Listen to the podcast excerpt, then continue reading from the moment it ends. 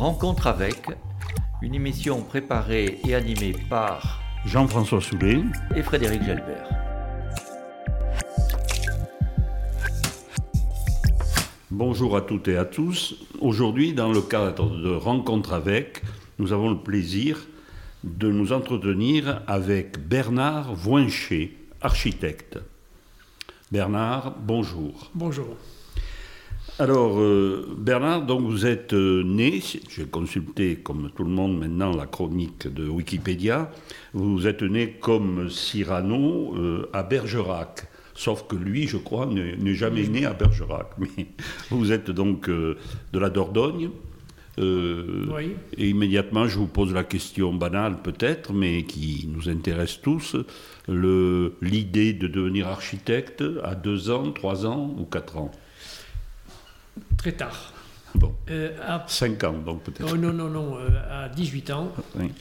Euh, et je vous dirais que c'est en revoyant les livres de mathématiques qu'il fallait bûcher, parce que j'étais inscrit à Fermat, mhm. que je suis rentré à midi et j'ai demandé à mes parents je ne veux plus aller à Fermat parce que j'ai vu sept livres de maths et vert foncé écrit en noir dessus et je veux faire autre chose. Alors, bah, écoute, si tu veux faire autre chose, il faut que tu trouves, maintenant qu'il c'est le 15 juillet, il faut trouver quelque chose encore ouvert. Qu'est-ce que vous faisiez à Fermat? Eh bien, j'étais inscrit à... Euh, en prépa? En prépa. Prépa quoi? Mathieu, ben, oui, oui, oui, oui, voilà. Et donc, euh, j'avais un frère, ou j'ai un frère plutôt, qui, avait, qui était prof de dessin, qui avait été allé aux Beaux-Arts, qui m'a introduit aux Beaux-Arts par derrière, parce que les inscriptions étaient finies, et j'ai pu m'inscrire en architecture. Aux Beaux-Arts de Toulouse. Aux Beaux-Arts de Toulouse, voilà. Donc c'est... Parce qu'il n'y avait pas encore d'école d'architecture. Euh, euh, enfin, elle était aux Beaux-Arts. Aux Beaux-Arts, voilà. Oui, Voilà. voilà. Donc c'est pas du tout. Euh, c'est peut-être quelque chose qui était derrière, bien caché, je pense, parce que je dessinais. Je, voilà. Mais bon. C'est, une, c'est, très tardif et, hasardeux d'ailleurs, hein, parce que finalement, j'aurais prévu plus ne pas être, inscrit, là, et puis j'aurais certainement fait autre chose. Et vous l'avez jamais regretté, je suppose ah non, bien Bon. Et euh, donc euh, sur euh, cette notice, donc qui a été mon point de départ, qui est sur le net, il y a marqué architecte, en parlant de vous, ancien élève de Tony Garnier. Alors Tony Garnier, je vous demande d'en parler un petit peu, mais je pense quand même que c'est vous vieillir énormément que de dire ancien élève, parce que Tony Garnier est pratiquement mort quand vous êtes né. Oui. Donc, euh, mais aujourd'hui, sauf bien sûr parmi les architectes, les spécialistes, euh, on, ne, on ne sait plus qui était Tony Garnier. On sait de temps en temps quand même qu'il est de Lyon, euh, mais c'est tout. Est-ce que vous pouvez nous en parler un petit peu et nous dire pourquoi oui, il vous a inspiré Alors, Tony Garnier, j'ai été élève de l'atelier voilà, qui, qui, formait des urbanistes. D'accord. Hein, c'est-à-dire qu'en fin d'études, j'ai fait aussi euh, quelques, un an ou deux d'urbanisme. À Lyon, alors Non, à Paris. À Paris. Ah, c'était à, Paris. voilà. D'accord. Euh, donc, euh, c'est approximatif ce qu'on vient de dire, mais voilà, c'était. Et Tony, Tony Garnier était un grand architecte et je ne sais pas pourquoi, euh, qui a fait d'urbanisme euh, à, Lyon, il a, fait, des grands aménagements. Mais euh, je ne m'étais jamais posé la question pourquoi ça va, pourquoi ça a été Tony Garnier. C'est peut-être lui qui l'a fondé, je ne sais pas. Il faudrait regarder. Mais idéologiquement, Tony Garnier donc, euh, avait adhéré aux idées socialistes. Euh, il était devenu ami avec Édouard Herriot. Donc c'était un homme de gauche qui voulait traduire dans l'espace, disons, les, les rêves un peu d'une société égalitaire, apaisée. oui, tout à fait. Euh, donc vous, vous acceptez cette euh, ce, lien avec lui, quoi, cette inspiration un peu ben, euh, Oui, oui. De, toute façon, oui, c'est ce que je pense. Moi, j'ai été, euh, je, suis effectivement assez sensible à, ce que disait Tony Garnier, mais il n'y a pas que lui d'ailleurs. Hein, Bien sûr. Et Tony Garnier, bon, euh, il, a, il a fait notamment euh, euh, les halles, enfin les abattoirs. Ah oui, oui, Voilà, le stade, le stade. l'hôpital actuel à Édouard Herriot.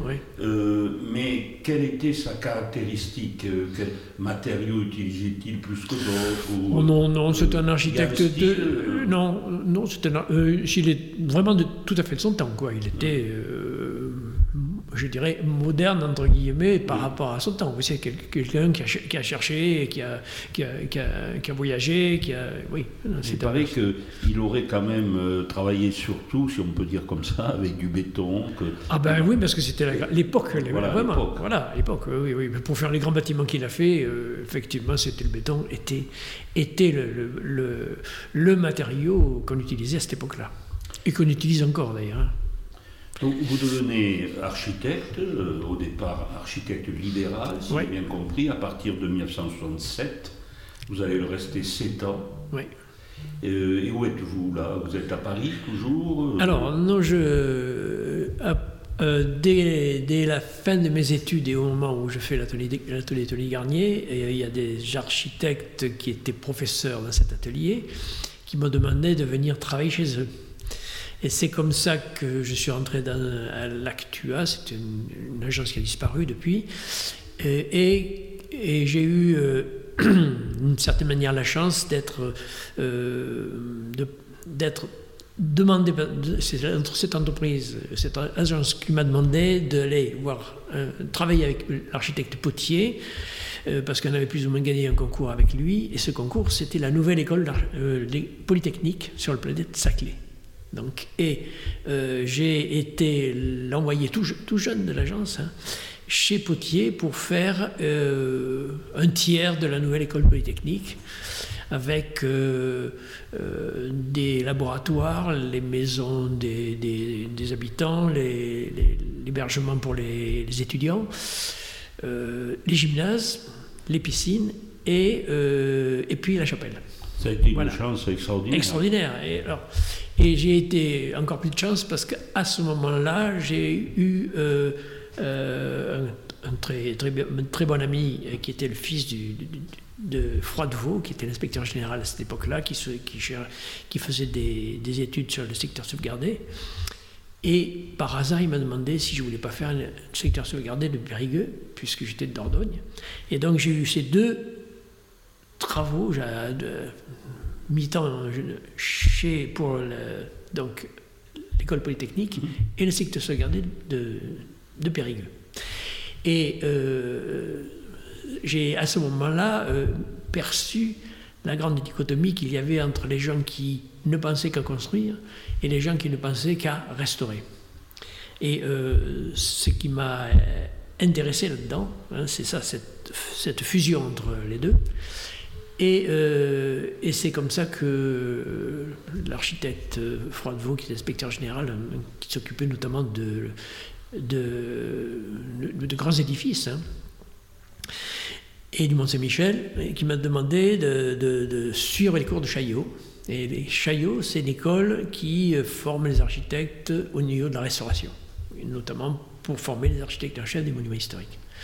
Donc voilà, j'ai eu la chance d'avoir euh, en même temps une formation d'architecture euh, contemporaine et puis de, me préoccuper de, de, l'évolution de l'existant. Voilà. Ça, c'est ce qui m'a passionné et ce qui me passionne toujours. Et euh, vous choisissez délibérément, donc en 74 ou je ne sais plus, de euh, de, devenir, donc, enfin, vous êtes certainement, il y a un concours, je suppose, avec, euh, euh, sans doute, il va, faire, il va falloir faire des travaux pour un mémoire, pour, et vous devenez architecte en chef des monuments historiques. Oui, avec petit intermédiaire, j'ai été architecte des bâtiments de France. Ah alors, quelle différence entre un architecte des bâtiments de France et un architecte en chef des monuments historiques? Je vais aller être très simple. Hein. Euh, l'architecte des bâtiments de France s'occupe de l'évolution des quartiers autour des monuments historiques. c'est-à-dire des, du quartier, de l'environnement. Hein. et donc, il, ce, sont des, ce sont des permis de construire qui passent dans l'Agence des bâtiments de France et qui, et sont, qui sont amendés, modifiés ou refusés en fonction de leur qualité. Avec, de la part des architectes de France, un, travail d'animation. Hein, alors que l'architecte en chef des monuments historiques, alors l'architecte du bâtiment de France est un architecte fonctionnaire. L'architecte du monument historique est un architecte fonctionnaire, mais qui a un statut tout à fait bizarre, puisqu'il est libéral. C'est-à-dire qu'on a des, monuments qui sont en fonction des travaux qu'on fait. Et l'architecte des monuments historiques s'occupe des travaux sur les monuments, et peut faire tout ce qu'il veut à côté, puisqu'il est libre de faire autre chose. Alors ce qui m'a beaucoup intéressé justement, et, j'ai pu faire, c'est comment superposer ou faire cohabiter des travaux sur des monuments historiques en euh, y ajoutant des choses qui servent aux gens d'aujourd'hui. Et euh, voilà, c'est ça qui m'a passionné, passionné, Et euh, je suis arrivé même à faire le cours à Chaillot, où j'avais été élève 20 euh, ans avant, sur la réutilisation des monuments historiques. Écoutez, je vous félicite parce que avant de vous interroger, pour préparer consciencieusement notre entretien, j'avais essayé de comprendre une nouvelle fois, parce que ce n'est pas la première fois, la différence entre les monuments historiques, architectes des monuments historiques et architectes des bâtiments et je n'avais pas compris. Alors que là, vous avez été, même en, consultant les notices, hein, parce que dans les deux cas, vous dépendez du ministère de la Culture. Tout à fait. Euh, là, en me parlant des quartiers autour des, euh, des monuments, j'ai compris que ce n'était pas la même chose des monuments. Les uns s'occupent surtout des monuments, vous, et les autres du quartier. Mais, mais moi aussi, j'ai mis du temps à comprendre. Ça me console. Bien. Euh, pour devenir architecte en chef des monuments historiques, ce que vous devenez donc en 1979, qu'est-ce qu'il faut faire? Alors il y a un concours. Il y a un concours. Oui, oui, il y a un concours. Et en, 79, donc je ne me rappelle plus oui, la date, c'est 79, euh, il y a longtemps donc. Oui. Euh, on a été, il y, avait, euh, je ne sais plus combien d'années, mais 7, 8, 10 ans qu'il n'y avait pas eu de recrutement. Et donc, c'est une, une session et on a été assez nombreux à être reçus, on était 8, je crois, sur 40. Donc, en principe, il y a 40 architectes en chef. Je ne sais pas d'où vient ce. Pourquoi ce chiffre-là Tiens, je me pose la question là aujourd'hui. Et euh, il y en avait, à ce moment-là, il n'y en avait plus que 23 parce qu'il était parti à la retraite, le, ministère n'avait pas remplacé pour une raison X ou Y. Et donc nous avons, nous avons été neuf à être euh, reçus euh, à, ce concours-là, qui, a été, qui a été très important. Donc c'était un concours où il y avait des épreuves de dessin, d'histoire, etc et puis euh, d'architecture, d'architecture. Et, et, ensuite, il y a une thèse. Il y avait un mémoire, euh, non, c'est pas à, ce moment-là que vous avez fait ce mémoire sur l'église de Campan, non? Voilà, et donc il y a une, une thèse ou un mémoire, voilà.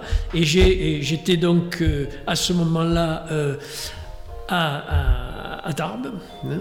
et euh, j'étais tombé amoureux de ces églises-là. Et j'ai proposé ça comme sujet de thèse. Voilà. Et donc, euh, bah, j'ai fait mon travail là-dessus. Alors là, euh, pour la première fois, on parle de Tarbes, de la Bigorre. Jusque-là, on a parlé de la Dordogne, de Toulouse au départ, de Paris, bien sûr. Alors, qu'est-ce qui vous attire en, euh, en Bigorre là oh, ben C'est un peu comme. Euh, euh, c'est tout à fait le hasard. Il y avait le poste qui était architecte de bâtiment France qui était libre. Et bon, j'ai accepté de venir à Tarbes en me disant bon, on verra bien. J'étais quand même du, coup pas très loin du coin. Je connaissais Toulouse. Je connaissais pas Tarbes d'ailleurs. Voilà. Parce que le, le territoire d'action de l'architecte en chef des monuments historiques, est un territoire, là aussi, euh, compliqué à délimiter. C'est pas un département, c'est pas une région. Alors, si, alors oui, euh, en principe, euh, on, a, on avait un département, parce que les choses ont évolué. quand j'ai démarré, tous les travaux sur les monuments historiques classés étaient faits par les architectes en chef. Des Hautes-Pyrénées, d'un département Non, non, tous les architectes, tous les. voilà, et donc on se partageait. Et, donc ces travaux sur les, les monuments historiques classés ont été faits jusque par les, uniquement par les architectes en chef jusqu'à il y a une quinzaine d'années. Il y a une quinzaine d'années, les travaux sur les monuments historiques appartenant à l'État sont restés euh, sous l'ancienne euh, solution, c'est-à-dire que les architectes en chef font les travaux sur les, bâtiments appartenant à l'État, les autres, il peut y avoir un concours.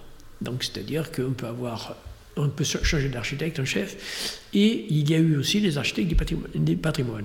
Donc euh, le, système a, quand même beaucoup évolué, ce qui fait que les architectes en chef ont moins de, travaux, si ce n'est que, quand on regarde bien, les grands ministères, les grandes cathédrales, etc., c'est là où il y a le plus de boulot. Euh, Notre-Dame de Paris actuellement, ben, hein, voilà. Et donc euh, on a quand même tout ce travail-là à faire. Je dis on parce que je n'y suis plus. Enfin, euh, voilà. Donc, c'est ce travail-là. Ensuite, euh, euh, à côté, ce que je disais, à côté de ce travail-là, les architectes peuvent faire d'autres choses. Moi, il m'est arrivé, effectivement, par extension, de faire des bâtiments neufs, etc. À titre privé, quoi. Tout à fait privé, oui. D'accord. Parce que quand on regarde votre curriculum vitae, on voit donc euh, architecture en chef de historique chargé successivement de l'Ariège 79-80, des Hautes-Pyrénées 74-92, du Tarn et Garonne 74-92, du Tarn. Euh, bon, euh, on a. et, et, puis il y a également, vous êtes chargé aussi de certains monuments précis, de la tour de Babotte, euh, c'est à Montpellier, Montpellier oui, oui. de la promenade du Pérou aussi, vous êtes chargé du château de Saint-Germain-en-Laye, euh, bon, euh, vous devenez inspecteur général. Voilà, c'est au moment où je deviens inspecteur général que les, circonscriptions que je conserve des circonscriptions, notamment le département de Lot-Garonne et Toulouse, les Pyrénées-Atlantiques, et que j'ai à ce moment-là le château de Saint-Germain-en-Laye, euh, les archives nationales, euh, le musée de Cluny à Paris, etc.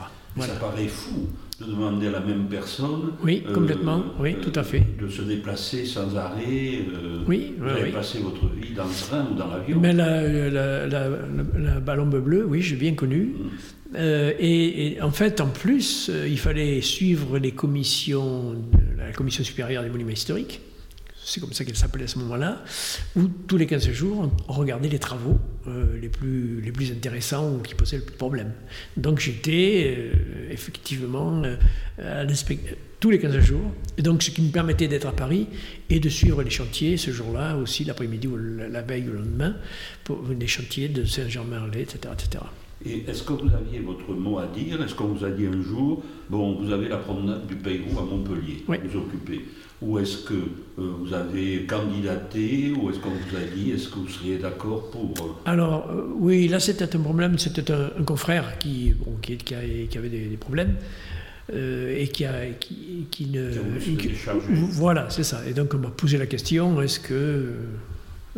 Alors, J'en ai, refusé certains. Euh, voilà, l'abbaye de Fontevraud, on m'avait proposé l'abbaye de Fontevraud, c'est quand même pas mal. Mais euh, Fontevraud-Tarbes, quand on regarde sur. Euh, voilà, été direct. Donc j'ai refusé. Voilà. Alors, plutôt, bien entendu, on ne peut pas, je, je, suis incapable de vous poser de bonnes questions sur chaque département ou chaque monument, et on y serait jusqu'à demain. Ne le regrettez pas, amis auditeurs, puisque Bernard Roincher a accepté de faire des cours euh, à l'UTL, où là, il pourra parler, il aura tout le temps de parler de, de sujets. Là, simplement, je voudrais égrener euh, euh, quelques monuments hein, pour que vous nous en parliez un petit peu. Je vais commencer par Campan. Campan, ça a été votre sujet de thèse. Alors, bien sûr, pourquoi l'église de Campan Nous la connaissons tous ici, dans les Hautes-Pyrénées. Euh, on, dit qu'elle est belle, euh, elle a ce cloître à côté, euh, il y a, ça n'a pas de rapport avec l'église, mais il y a le monument aux morts qui est intéressant mmh, aussi. Bon, y a, mais on se dit pourquoi pas Saint-Savin, pourquoi pas. Qu'est-ce qui vous a vraiment attiré à Campan? Alors, ben, le l'espace dans lequel il y a ces, puisqu'il y a, il y a Campan, euh, Pouzac, j'ai juste que j'ai étudié les 5-6 églises. Ah bon, voilà, oui, oui, oui, si, si, oui, ah oui, oui, j'ai fait, euh, en fait, en, commençant à étudier Campan, je me suis rendu compte qu'il y avait beaucoup de similitudes avec les églises côté et que c'était intéressant de les, de regarder. Hein. Donc, euh, ça, je vous propose d'ailleurs d'exposer de, voilà, cette chose. Ouais, ouais, voilà. Peut-être un premier, Le premier cours, oui. En. Voilà. Et donc, quand on regarde bien, et j'ai découvert des choses tout à fait exceptionnel, on verra. Euh, tout, à fait, tout à fait curieux. Hein, voilà. Mais c'était un cours d'études de, hein, que j'ai trouvé tout ça. Non, parce que c'est ben, l'originalité.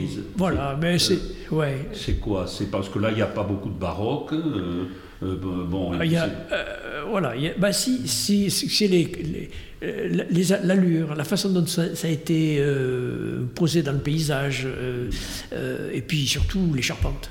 On verra que ça, c'est quelque ah chose de, le travail, de travail sur euh, du bois, qui est quelque chose qu'on ne retrouve, euh, qu'on ne trouve pas du tout en Dordogne, par exemple. Hein, voilà. Donc c'est quelque chose qui a une, une, particularité qui m'est arrivé, que j'ai compris petit à petit d'ailleurs. Je l'avais plus ou moins pressenti parce que, ces clochers, etc., euh, qui sont très, très curieux. a, bon, il y a une espèce de culture, mais qui, qui, est des difficultés à s'exprimer parce que euh, c'est pas un pays qui était très riche. Hein. donc euh, il y a eu des adaptations subtiles, très intéressantes. Euh, pas très riche, mais quand même la vallée de Campan était, vous le savez, oui, oui, oui, un pays de cocagne pendant considéré comme un pays de cocagne pendant Et qui, a, qui, a, qui, avait de, du commerce avec le beurre et tout voilà, ça. le beurre, oui. oui, ben, ça, on en parlera d'ailleurs. Bien sûr. Et euh, il y a une parenté entre euh, les, les matériaux, l'architecture, de, de, ces églises, euh, de Asté, euh, etc. Pouzac. Oui, Pouzac. Manière, oui. Oui, oui, oui, Il y a une parenté. Ah oui, oui, oui, oui. Alors, euh, puis on, verra que les, les, premières pierres, elles sont très anciennes. Il y a certainement une, liaison avec les Romains. Mm. Donc, voilà. Et, mais malheureusement ou heureusement, ces églises qui tout à fait au début étaient minuscules, on grossit justement quand même, parce que les populations ont beaucoup augmenté, et c'est très très intéressant justement de voir comment euh, les hommes se sont construits des bâtiments à leur service et à leur nombre. Voilà. Ah, ça, c'est voilà. Ça, c'est très, c'est ce qui est passionnant. Et puis, euh, comment ils ont pu combattre à certains moments les problèmes euh, qui les, leur sont tombés dessus, si j'ose dire, parce qu'il y a eu tremblement de terre. Comment ils ont réglé ces problèmes L'incendie à Campan complet de, la, de l'église. Voilà. À la fin du XVIIe. Voilà. Hum. Bien. Alors. Euh, après, vous êtes intéressé notamment, hein, euh, j'ai picoré là, hein, à droite, à gauche, et vous ne savez pas, on ne l'a pas préparé. Oui. Donc, euh, vous êtes intéressé euh, au site antique et surtout à l'ancienne cathédrale de Saint-Bertrand de Comminges. oui, oui, je me suis intéressé, oui, oui, voilà. là, nous sommes Bon, le site antique, qu'est-ce que ça veut dire? Euh, Qu'un architecte s'intéresse donc à, euh, bon, à cette cité qui était une cité gallo-romaine assez prospère, dont on a quand même découvert pas mal de choses, et on continue d'ailleurs à découvrir. Oui, Alors, un architecte, là, dans votre cas, qu'est-ce qu'il fait? Euh, Parce qu'il n'est pas question de restaurer, il est question... comment il travaille avec les archéologues? Alors, je veux dire qu'il y a 40 ans, quand j'ai. C'était plus compliqué ah qu'aujourd'hui. Et j'ai été, euh, tout, à fait au début, laissé seul. Hmm. Et donc, euh, je pense que j'ai fait des bêtises à ce moment-là. Parce que euh, je suis archéologue. Hmm. il, faut, faut, dire d'ailleurs qu'un architecte, c'est ni un historien, ni un, ni un archéologue, ni un, un sociologue, ni. Ni un urbaniste. Voilà, euh, c'est quelque chose qui est un peu difficile à, définir d'ailleurs quand on y réfléchit. Hein. Mm-hmm. Alors, il a quelques notions de comment construire, comment les matériaux euh, se mettent les uns sur les autres. Euh, il a des notions de, la, de, ce que veulent les gens. Hein. Voilà. Et quand on le met devant un, un mur antique qui se balade un peu partout, quoi faire? Hein. Alors, est-ce qu'on le, recouvre pour qu'il reste euh, pour la postérité? Est-ce qu'on le met en valeur? Si on le met en valeur et que, le, comme à Saint-Martin de Comminges, si on, déterre un mur, si on laisse comme ça, ben, avec la, pluie qui tombe comme aujourd'hui, ben, il ne va pas durer longtemps, etc. Et ça, c'est un, vrai problème. Et d'ailleurs, à Saint-Martin de Comminges, j'avais fait des des, projets pour euh, le, bâtiment. Quand on arrive à Saint-Bertrand, sur la gauche, hein, il y a un petit bâtiment récent, et puis derrière, il y, avait un marché. Et donc j'avais fait un projet pour faire une toiture là-dessus, euh, parce que y avait des, des, mosaïques, etc. Ces mosaïques ont été déposées, pas par moi, et puis euh, sur du bois. Le bois a pourri et toutes les mosaïques sont, mélangées, et donc a tout perdu. Vous voyez? Bon, donc c'est compliqué. De, c'est une, expérience pour moi qui a été euh, assez euh, désagréable. Hein. Alors, je n'étais pas responsable, mais mon projet, bah, je l'ai vu, je l'ai essayé de le porter, puis, puis, il n'a pas abouti. Et c'est, très, très dommage. Alors, euh, Vous étiez beaucoup plus à l'aise avec euh, l'Église. L'Église, voilà, voilà. Et donc là, si vous voulez, euh, ça a été des, des, périodes un peu compliquées parce qu'il y, a au niveau des archéologues, c'est vrai qu'il n'y en avait pas beaucoup, il n'y avait pas d'argent.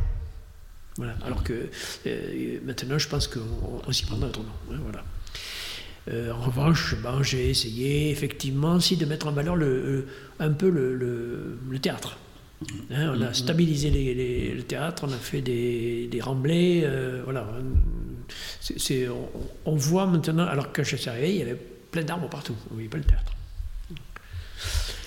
Bien. Par contre, l'église, alors là, c'était effectivement, c'est plus, c'est plus, ça c'est plus mon métier, je dirais, voilà, de, de, conserver. Et où avez-vous euh, Qu'est-ce que vous avez restauré dans l'église, si vous vous souvenez Parce que tout ça, c'est quand même ancien. Ah, oui, oui, oui. Euh, on, a, on a, de quel... voilà, tout, l'intérieur. tous, les, tous les enduits intérieurs. Oui, on a, repris les enduits intérieurs qui ça, tombait.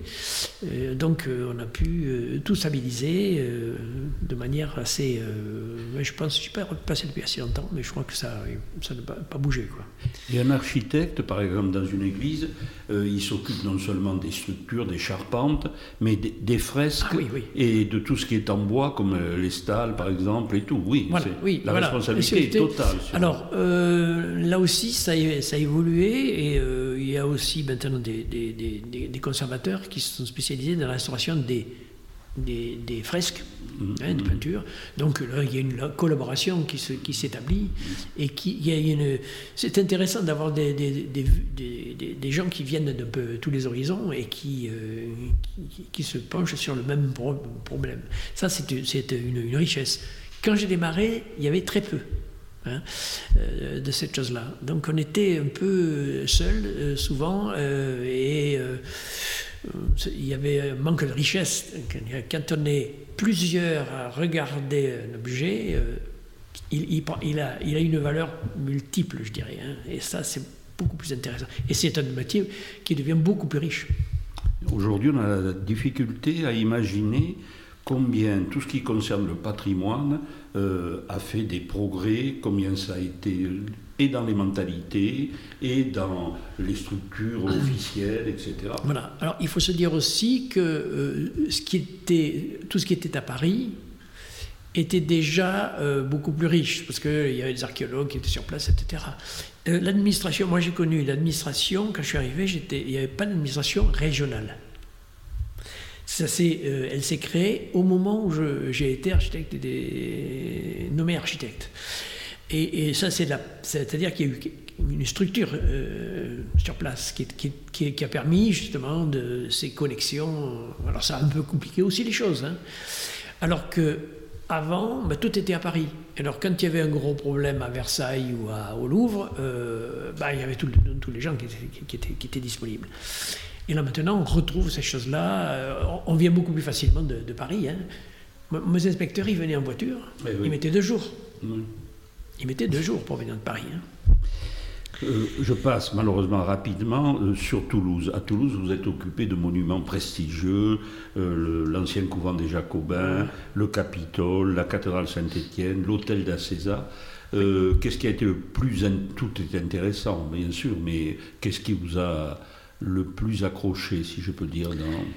Ah ben oui, il y a le... Bah, moi j'ai terminé la restauration du Capitole qui avait été un, démarré euh, Qu'est-ce qu'il y avait au Capitole à restaurer? Oui, Je me pose la question naïvement, vu de loin. Euh, au, Capitole, ben, il y avait la salle des illustres, les mmh. peintures. Donc là, j'ai fait ça tout seul, les peintures. Voilà, mmh. c'était euh, il y a déjà pas mal de temps. Il y a eu des aménagements contemporains à faire, hein, qui est dans, dans, des parties 19e. il y a eu la cour qui, a été, qui avait été très très maltraité. Il y avait des restaurations qui avaient été très mal faites, il y avait du béton, etc. Quand on a enlevé, on a fait des enduits, on a fait la, fausse brique, parce que la, brique avait été, euh, bon, il avait été. La cour était, avait été très très très détruite. Hein. Voilà, c'est là que le comte de Montmorency donc, a été exécuté. Voilà, lui, il avait déjà été détruit le premier, puis la cour a été détruite après. Voilà. Et puis, euh, tout dernièrement, on, a, euh, on vient de refaire euh, stabiliser la façade, puisqu'il y avait des morceaux de pierre qui tombaient. Euh, il n'y en avait jamais qui étaient tombés sur les jambes, enfin, il y en avait quand même très gros.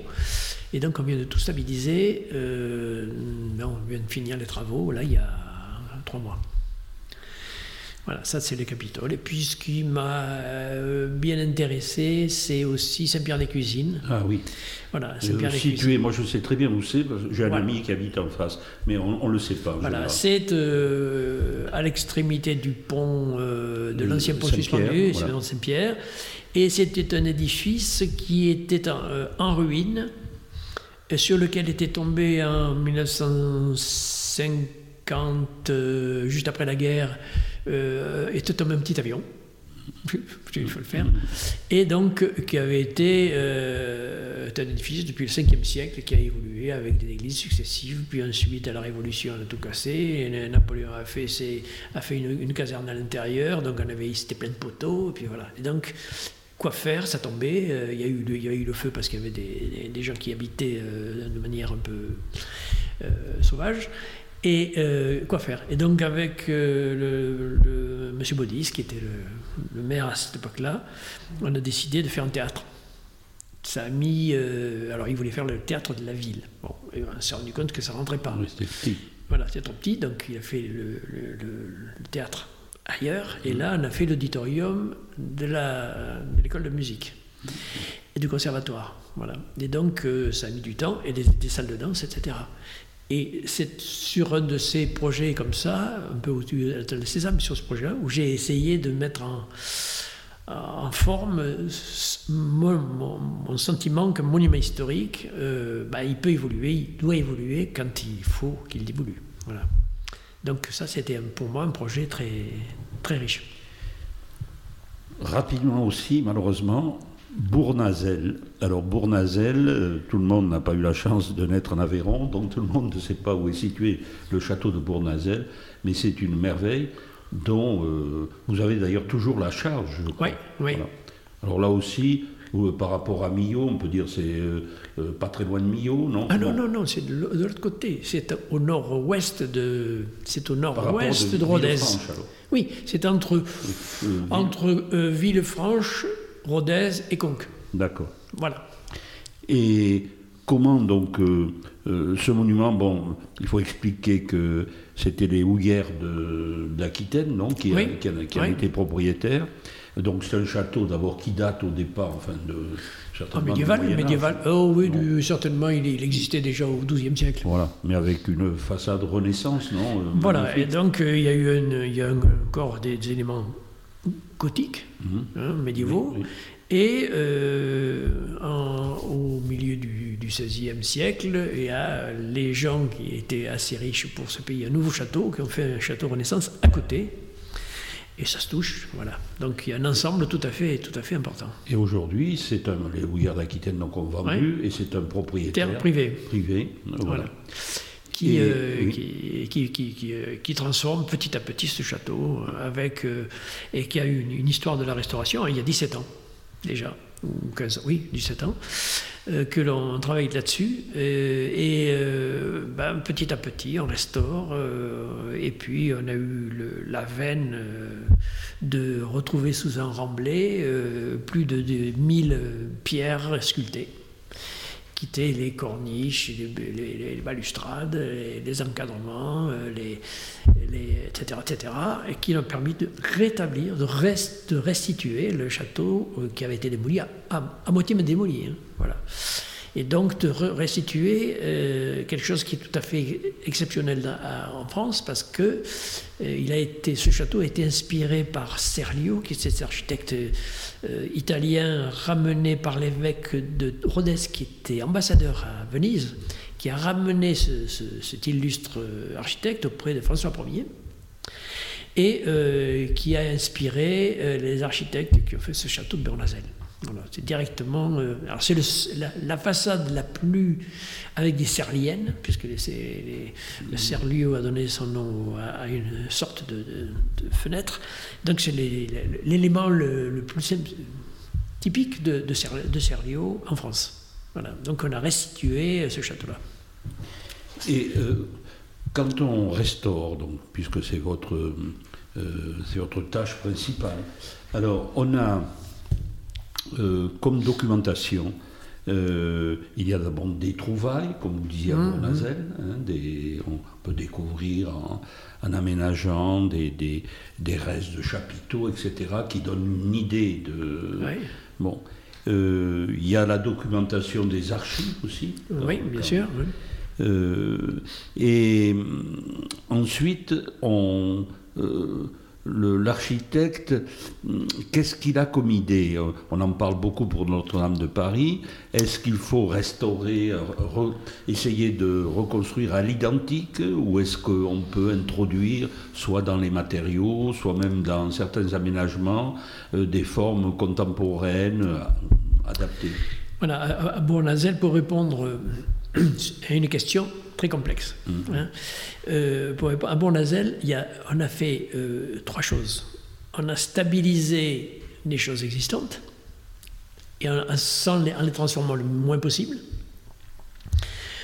On a restitué les deux ailes qui avaient été démolies après la Révolution et qui avait été volontairement démoli parce que c'était en ruine, mais ça avait été, il y avait eu incendie, etc. Et donc, on a réutilisé tous les matériaux qu'on a trouvés, on les a complétés, mais là, on avait des éléments excessivement sûrs, au, demi-centimètre près.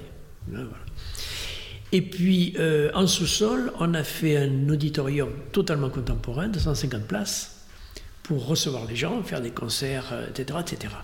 Donc, ça, c'est caricaturalement, on peut dire qu'il y a de la préservation, de la restitution et puis un ajout. C'est le cas effectivement que l'on remplace en beaucoup plus subtil et beaucoup plus complexe à Notre-Dame de Paris. À Notre-Dame de Paris, il y a des choses qui sont à, préserver, qui existent encore, qui sont solides euh, ou, pas, et qu'il faut concilier. Il y a des choses, faut-il les restituer? La flèche de Viollet-le-Duc, et puis euh, ensuite, faut-il euh, modifier ou apporter quelque chose du XXIe siècle? Et si on regarde bien l'histoire de Notre-Dame, ça n'a pas arrêté. On a apporté des choses, démoli, refait, etc. etc. Et, je pense que les polémiques qu'il y a aujourd'hui euh, sont à la fois excessives et ridicules parce que si on regarde bien l'histoire, il y a les trois choses ou quatre choses qui sont. la quatrième, ça peut, être, ça peut être par exemple Lascaux. On fait une copie, on y va, on ne voit pas l'original. On voit, on voit une copie superbe. Et quand vous voyez les gens, les yeux émerveillés des gens qui en ressortent, vous vous dites, bah oui, bien sûr qu'il fallait le faire. Hein, voyez. Donc, à Paris, je pense que on a le droit et on a même le devoir de faire des choses nouvelles et il y a une chose, moi, qui me paraît essentielle, c'est que depuis, disons, allez, un siècle, hein, il y a on, se sert de l'électricité et de plus en plus, de manière de plus en plus extraordinaire, et de, et de l'informatique. Pourquoi on n'utiliserait pas, puisque c'est ce que nous savons faire aujourd'hui? Cette chose-là pour faire mettre l'édifice en valeur, mais aussi faire comprendre et aussi permettre aux gens qui visitent ou qui prient de mieux visiter et de mieux prier. Je pense que euh, euh, oh, c'est évident qu'il faut euh, être très humble et se dire ben, il, y a, il y a toutes ces cas de figure. Alors, suivant les gens, il peut y avoir plus ou moins de, restauration, plus ou moins d'apport. Mais euh, euh, les polémiques qu'on voit, moi j'en ai vu, mais c'était absolument horrible, avec des gens qui ont des idées, qui veulent avoir des idées. Euh, ça va jusqu'à mettre une piscine sur la toiture. Hein, à quoi ça sert? Euh, Il y, a une piscine, c'est plus facile de faire ailleurs. Voilà, donc euh, si vous voulez, euh, mais ça on pourra en reparler. Hein. Je crois que c'est une, chose intéressante. Mais par exemple, pour, Notre-Dame de Paris, il y a eu comme proposition à un moment donné que plutôt que les charpentes, bien sûr, inflammables, est-ce qu'on ne pourrait pas utiliser, je ne sais pas moi, de l'acier ou des choses comme ça? Oui, oui. Vous auriez souscrit à cela Alors, il y a un exemple exceptionnel c'est Reims, où la charpente a été superbement été refaite en béton. C'est superbe. Hein. Euh, quand on se balade là-haut, c'est. Donc ça a été déjà, déjà fait. Il se trouve qu'à Paris, il y a un architecte en chef relativement récent qui a fait sa thèse sur la charpente. Et on connaît par le menu cette charpente, avec un savoir-faire exceptionnel. C'est pas totalement idiot de vouloir le refaire à l'identique. Voilà. Et s'il y a des choses, des apports à faire, c'est certainement ailleurs. Très bien. Et on va terminer ce tour d'horizon ultra rapide hein, euh, euh, par Lourdes. Parce que c'est là, en parlant de la flèche de Notre-Dame, que j'ai pensé, moi, à la flèche de Lourdes, sur laquelle vous avez travaillé pas mal. Donc, à Lourdes, vous êtes occupé euh, de euh, la basilique Notre-Dame du Rosaire, notamment. Oui. Notamment de la façade, là, qui a été reprise. Euh, avec des mosaïques. Avec des mosaïques. et puis de la flèche aussi, mm. et peut-être d'autres choses, bien sûr. Mm, mm. Dites-nous quelques mots, s'il vous plaît, sur Lourdes. Ah, oui, euh, ça, ça, pourrait être, un, sujet. ah oui, oui, oui, je pense, oui, oui. Euh, parce que c'est assez intéressant, et, euh, au niveau de l'évolution d'ailleurs, du, chantier, parce que ça fait 25 ans que j'y travaille. Et, alors, on est allé là de la stricte conservation au niveau des mosaïques intérieures, par exemple, donc là, euh, on a essayé de, de voir. Euh, Elle souffrait déjà du temps. Ah, ah, oui, oui, oui, oui, oui. Ah, ah oui, oui. Il y, avait des, grands morceaux qui, qui étaient, qui, étaient pas, qui étaient en train de se décoller. Et on est allé, par exemple, à Venise, choisir les couleurs, les mêmes couleurs de, des tesselles que celles qu'il y avait pour voir exactement ce qu'il fait. Voilà. Donc il y a un travail, si vous voulez, fin à faire pour la stricte conservation. conservation. Et puis, euh, il y a des changements qui ont été faits radicaux. C'est-à-dire que ce qui est extraordinaire, c'est que dans la basique du Rossère, les, voitures avec les, handicapés et les malades ne pouvaient pas, elles ne pouvaient pas accéder. Donc, il y a 25 ans ou 20 ans, on a fait une grande rampe. Et on a fait rentrer les gens. Ça, on ne le voit pas trop, mais c'est une modification importante par rapport. Oui. Donc, il y a une adaptation. Il faut se dire que l'architecture, c'est au service des gens.